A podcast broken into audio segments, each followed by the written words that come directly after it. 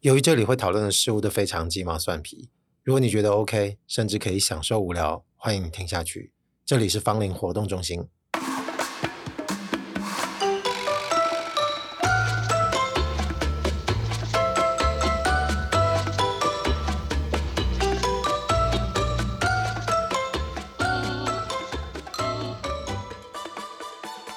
几个礼拜前，DC 出了一部电影叫《闪电侠》，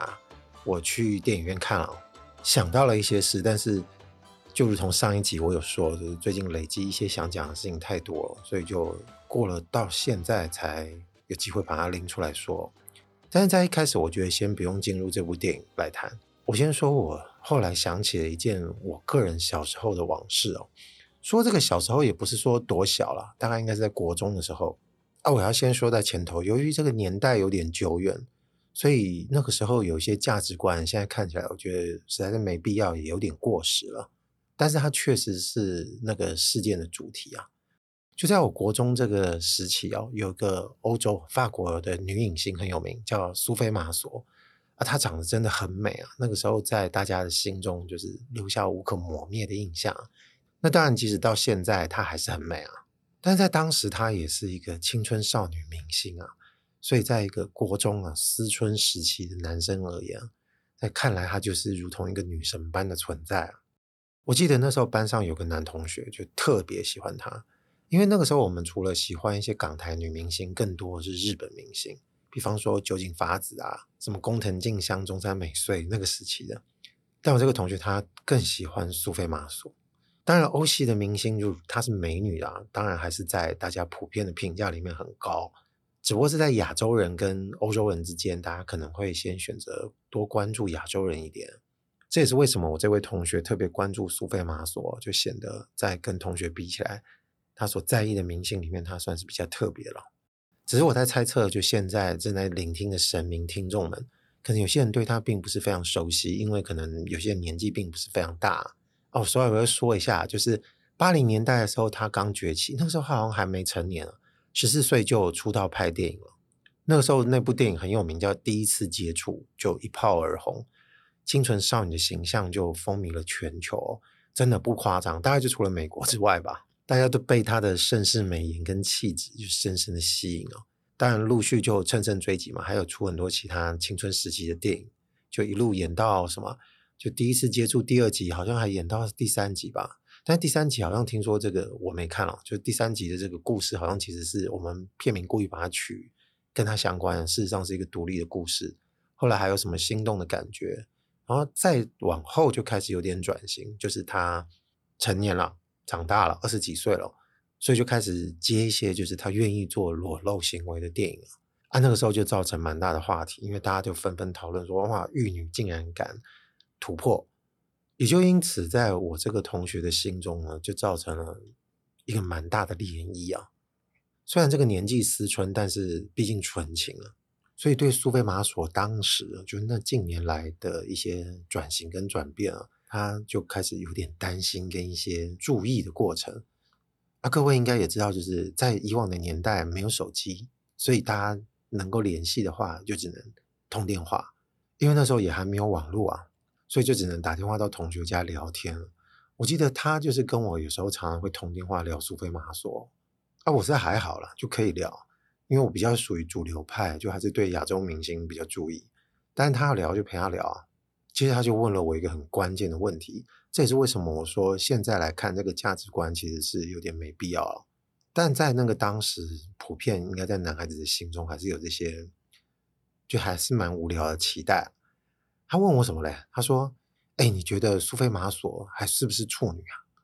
啊，我一听就觉得这个问题是什么问题啊？因为他都已经几岁了，二十几岁了，我就很理所当然就回答说：“应该不是吧？”没想到我同学一听到反应是：“哈，真的吗？”哦，我听到这个反应，想说这熊哈吗？我说：“你是为什么觉得他还是？”他说：“他真的不是吗？”啊，真的很可笑，就是。我又不认识苏菲玛索，我怎么知道他是不是真的有过性行为？我我怎么知啊？我只是合理研判，就是一个正常的人，就到了一个年纪，没有必要一定要严守婚前性行为，大家可能都体验自己该体验的吧，这没什么。啊，如果说没有，那在统计学上来说，我觉得反而比较不会是我猜测的范围啊。我只是没料到我这位同学对他还是有这个非常纯情的形象期待啊。哦，随口说说的，虽然也不是说这个东西很随便讲，跟事实不符。那、你要这么失落干嘛？有必要吗？我还记得搞到后来，我就安慰他说：“哎，你不用太在意我说的，我也不认识他，我讲的，你当然可以那个不当一回事啊。”然后他就回我说：“可是你这样讲也有道理耶。”他说：“好啊，他真的不是喽。”接下来在这一段就是电话聊天里面后段，他就难掩他的失落，甚至还透露出说：“干，有点不想支持他。”当然我心里就想说：“啊，怎样？难道你觉得第一次他要跟你发生关系吗？就你哪位，他哪位？但你说喜欢一个偶像的时候，不就这么回事吗？只不过说我们一般可能没有办法像他这么坦率，就是对于这个期待落空事情反应的这么明显。”因为我们可能还会从外在的角度去观看自己，想说，哎，有时候如果对于这个期待啊太明显，有时候显得太天真，被人家知道了，反而会觉得有点拍谢。啊，可能是因为我们大家交情比较好啊，就是私下聊天那没什么关系，就直接讲。只是说难掩这个失落跟原来的期待啊，他好像就没办法一直存在在我们的生活里哦。这么说，可能大家一听会觉得没有，那是年轻的时候才会天真啊。长大了之后，知道很多事情在社会上打滚，应该就不至于这样了。可是我们再仔细想想，也就是这个某种被外人视为天真哦，这样的认定跟期待，在我们长大之后就真的不存在了吗？当然还是存在吧。我在这里指的是某种乐观，我们就不要讲，就是期待苏菲玛索是不是处子之身呢？就这种对他人有这种过时没意义的贞操观念呢，我们就先不要讲这个，我们讲一些其他的。因为我们对事物可能常常都会保持一些乐观的角度。可是如果我一旦觉得我认为一定会出事，这种负面的预设反倒就不会被认为天真了。你想想，如果我们今天有人这样讲啊，他说：“哎，你这个人太悲观了，你这样有点太天真了。”嗯，就这句话听起来就不对啊。因为我们不会这样使用“天真”这个角度跟这个词啊，即使最后这个人他真的比较悲观，他担心的这件事情最后出现的结局是好的，我们也不会去嘲笑这个人当初他做了悲观的预设。啊，难道是因为我们觉得落空的感觉比较值得被笑话，所以才会用“天真”去讲？哦，我觉得这个角度可能有点世俗，就先搁着。我们回到就更简单的说法好了。就可能因为我们其实几乎没有人想要坏结局。就在我同学的眼里看来，他觉得苏菲玛索不是处女，他认为是一个坏结局。而我预设糟糕的结局，但其实我并不期待那个结局啊。如果我真的期待这个事情会变坏啊，那我应该就认为它对我而言是好结局啊。如果一件事情我们的客观都觉得说一件事情变糟，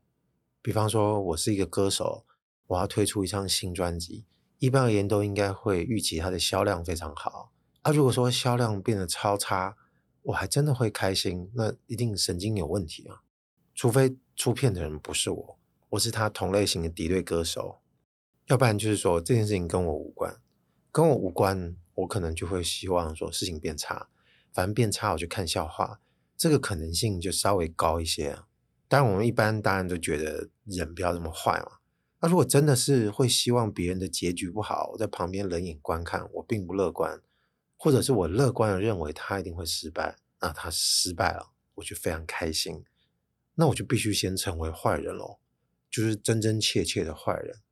那这样真真切切的坏人，就是为了作恶而开心，跟刚刚说的这个期待啊，它逻辑上其实是完全相符的。也就是如果只不过是他喜欢成就这个事情的面貌是不一样的。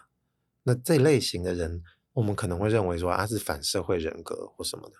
就从这个角度上来看的话，像那个复仇者联盟最后的那个大反派啊，灭霸，他就应该不会是真正的坏蛋，因为大家都有在讨论，觉得他希望这个世界毁灭掉一半的人的利益是什么？这这他的角度，有些人其实是支持的。那更不用想其他的故事或电影里面出现的，比方说变态杀手、心理犯罪这种惊悚电影里面出现的反派啊。他就存在一些我们认为需要帮他先建立的一些理由嘛，就是为什么他会变这么坏？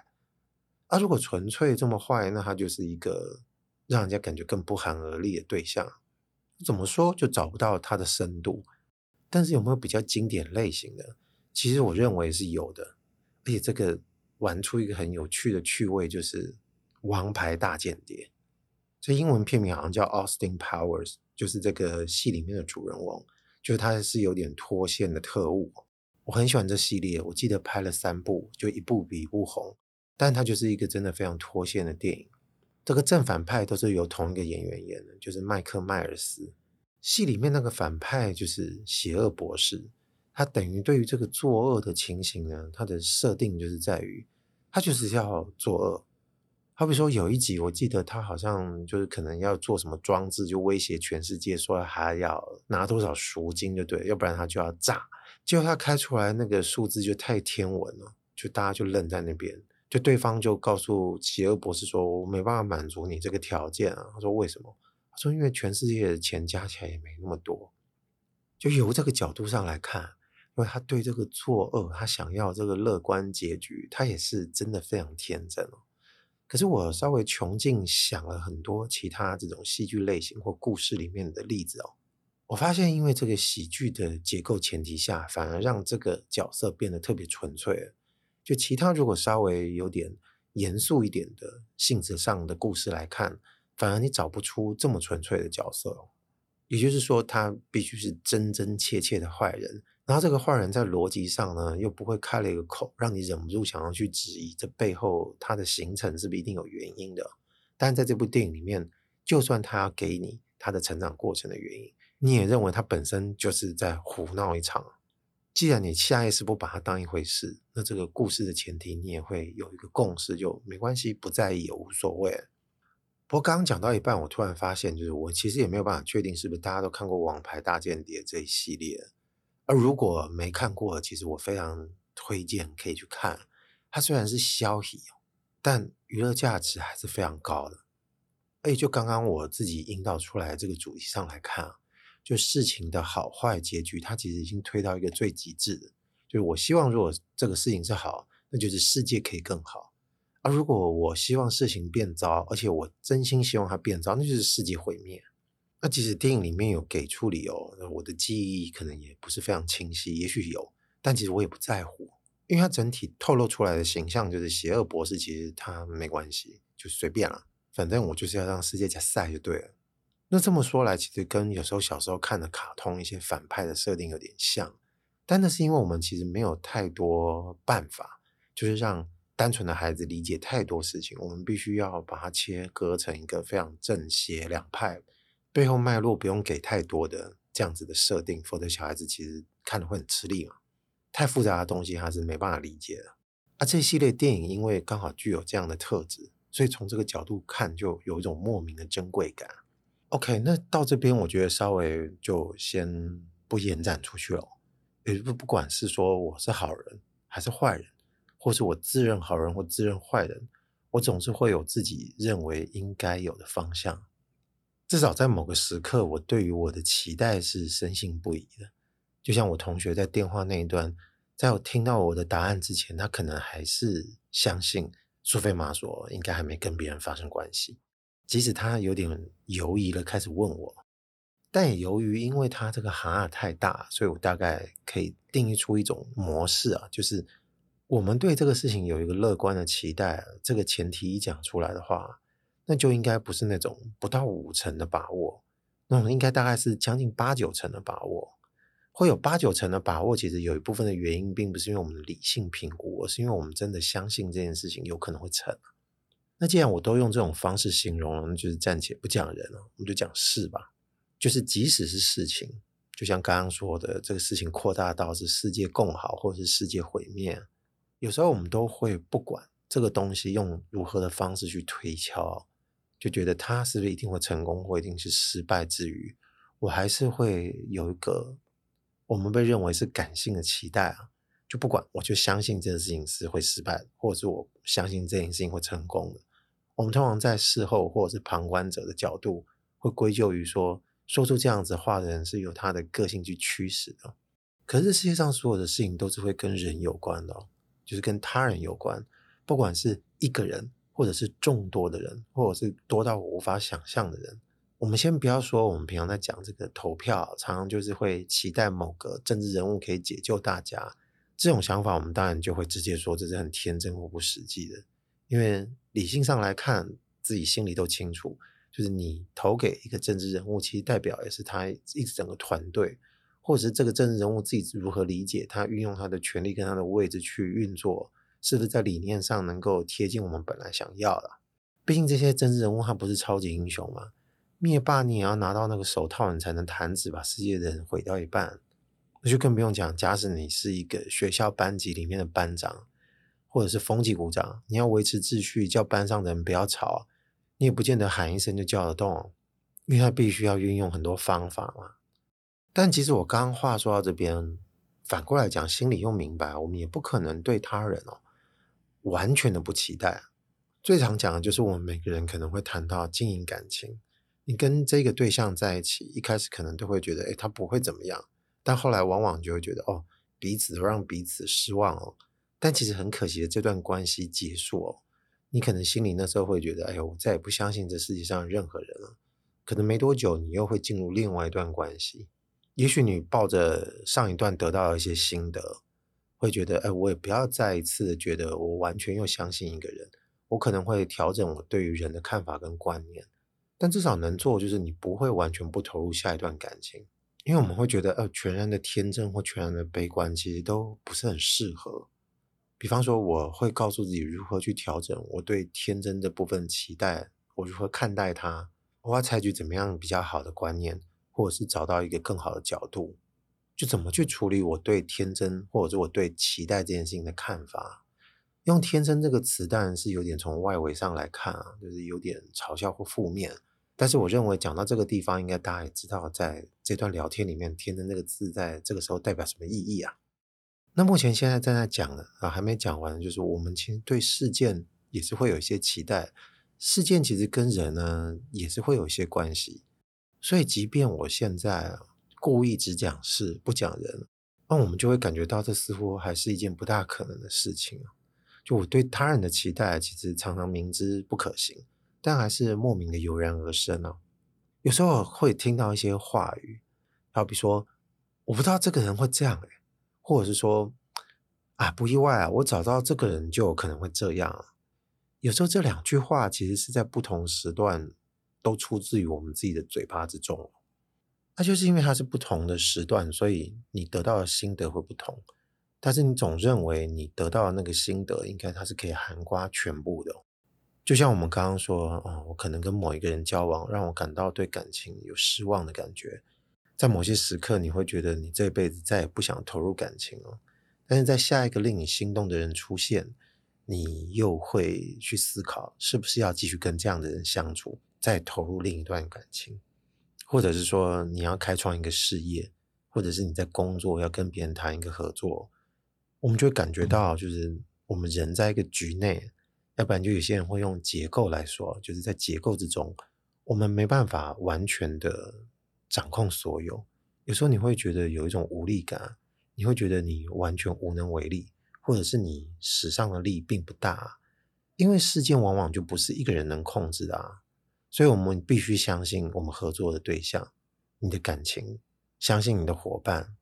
或者是相信你交往的对象，你就暂时将你的感情、金钱。还是信任就投入在这些对象身上，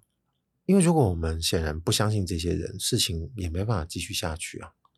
那至于刚刚说，你觉得因为一段感情的受伤，你有了一些心得，你会采取一个自认为更成熟的角度去回避掉一些以后可能会产生的摩擦，或是你自然就会采取一些不一样的态度去面临下一个跟你相处的人。那仿佛你就把自己看作你是一间银行啊。你会遇到有人来跟你贷款，那你要怎么认为你可以借钱给这个人？一般我们可能会觉得，那要依靠以往的经验啊，你要看这个人累积的信用还款能力怎么样啊。那身为银行的我们，可能就会基于这个信用的记录，还有你有多少资产等等的这些理由，来决定他的贷款额度，或者是说要不要贷款给这个人。但银行啊，如果被一个以往信用良好的人摆了一道，我们会说银行太天真了吗？我们就很少会这样讲嘛，对吧？因为事前的这个审核，或者是他们预防的这个道理跟机制，其实已经预先展示给我们大部分人知道了，也把有可能会相信的这个因素也罗列给我们看了。比方说，他的这个信用评比很高，他的财务状况很好，这些都是我愿意把钱借给这个人的原因啊。所以借钱给他并不是一个天真的行为，而且借由预设他的还款还要来获利。所以以一般的角度上来看啊。就是凡事其实都是有赌注的成分在里面，所以如果我的高中同学他的其他心愿不只是期待苏菲玛索是不是在当时是处子之身，他期待如果拉到更高，就是他有机会在人生的轨迹上面真的跟苏菲玛索本人相遇、认识了，且成为她的丈夫，我们当然会觉得这个梦做得很大嘛。毕竟在台湾这样的一个小男生，你如何希望这件事情能成真？你要规划这个路径，还有这个可能性，你就发现这个难度很大。一般来说，稍微这样想一想，就觉得哦，我还是追个星就可以了。当然，这也普遍存在于我们喜欢一些明星的心态，就是我把他当做一个女神、男神一样来崇拜。但你要我真的跟他就是能够认识，甚至一亲芳泽，这个我就不敢想了。哎，这也不存在我本来预设我跟这位远在天边明星这个关系的情况，而且普遍在我们一般大家大众，我们一般的人类上来看，我们并不像这个复仇者联盟里面的灭霸或者是其他的超级英雄，有一些常人没有办法触及的能力，我们只能努力增加自己的知识量，或者是其他娴熟处理工作的能力。去符合我们所谓常听到一句话，就是人生呢、啊，我们要做最好的准备，做最坏的打算。我靠，这个听起来今天怎么妈的有点鸡汤？但这句话不得不这时候拿出来用，这就是我们刚刚前面从很白话的角度上来看，不要太天真，也不要太悲观，一种很世俗性结论的话，就当做我们平常记者该采取怎么样态度的准则。只是今天在我讲的这段谈话里面啊。就如同我前面应该已经稍微提到，就是期待这个心情啊，这种蠢蠢欲动会期待的心情，就如同幻想我可能可以跟苏菲玛索坐下来喝一杯咖啡，甚至结婚啊，它还是在我们脑袋里面就蠢蠢欲动，就会驱动我们去往一个我们想要的方向前进。就它并不是评估出来的，就它并不是我觉得这事情可行，所以才会出现这个画面。那是因为我真的想要，它就自然出现这个画面。所以这件事情就某个程度上跟打算没有太大的关系。打算这样的事情，当然牵涉到就是不久前才提到，我们不是圣贤，也不是超人，所以在有限的资源跟能力上，我们如何让事情能够运作？这个时候就差不多可以提到我一开始提到我去看那个电影《闪电侠》这件事。我们就先把一个假设呢，把它解决掉。就是我们一般的能力就在于，我们可能没有办法像超人一样，不管是刚刚讲这个漫威的复仇者联盟里面的这些超级英雄，或者是 DC 的这个闪电侠，他们都是具有超能力的人。当我们具有超能力的时候，某些事情能够达成的几率就变高了。那我如何去面对自己的期待啊？在这个之中又存在一个很有趣的事情。就开始在稍微要爆一点这个闪电侠的雷之前呢，我提供一个想象，我们大家来想一下。因为刚刚从前面讲到现在，我们说的都是对身外之物，就对于人、对于他人或对于事情，我们存在一个乐观的期待啊。可是每年到说对一年之初，我们不是都会给自己立下一些宏愿吗？那就是我们对自己也是有期待的啊。我希望我今年能够把什么什么东西办到，我希望今年能够考到什么执照，我希望今年能够赚到多少钱，我希望今年能脱单，我希望今年可以巴拉巴拉巴拉。我们都会用一个目标或愿景，就是来告诉自己说：“哎，我是有办法可以达成这件事情的，我是有办法可以变成那样子的一个人的，或者是我在道德面上也可以对自己有所期许，比方说我以后呢，不要再随便乱歧视别人了。”这也可以嘛，对不对？啊，闪电侠这个有关系吗？有，他已经有一个超能力，这我们当然就知道。啊，闪电侠一定就是速度很快嘛，那他快到什么样一个程度呢？那说到这里，在听的各位就决定是不是要被我爆雷了。好，我就先继续讲，就是他跑得太快了，他的速度太快，快到他可以追上光速。所以在这个故事的逻辑里面，就他追上了时间，他有办法回到以前啊，所以他想把以前的这个遗憾给填补起来。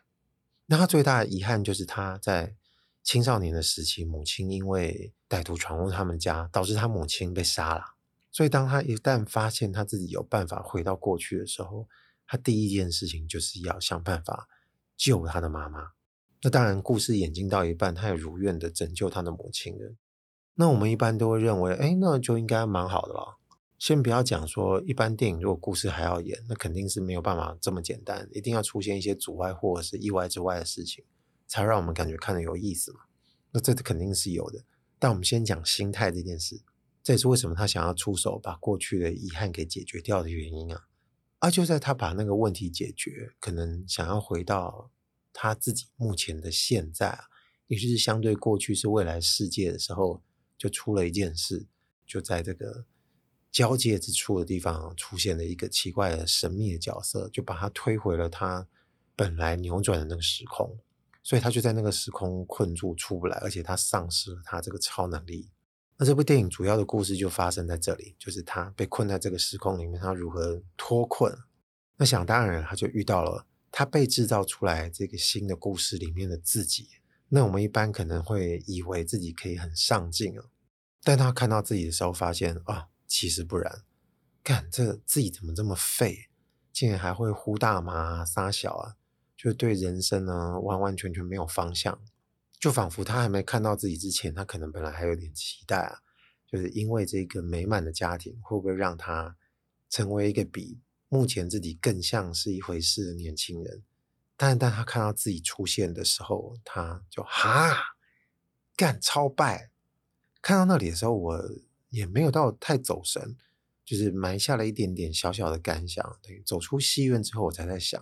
就说：“哎，我们对自己不是常常也是有所正面的期待吗？就诸如我前面已经提过的各种心愿或目标，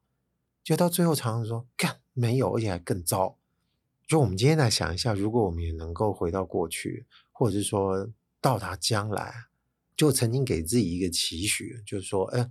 我接下来一定能够健身成功，我可以少吃一点东西，我可以努力运动，吃该吃的，做该做的。就一到未来，哈，那已经就比较低，或者是年轻的自己给将来有一个期许，就我希望对社会做出更多正面的事情。就一看到，哈，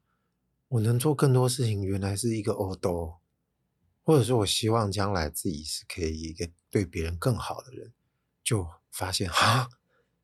跟你录来录几歪啊？啊难呢？但我个人冒出一种感觉啊，就是千千万万不要因为刚刚随便举了这样的例子，就是我们常常会让自己失望，所以我们要合理的制定目标啊，就是刚刚说做最好的准备，做最坏的打算，我们马上把我们的目光就抛向这样子的想法上，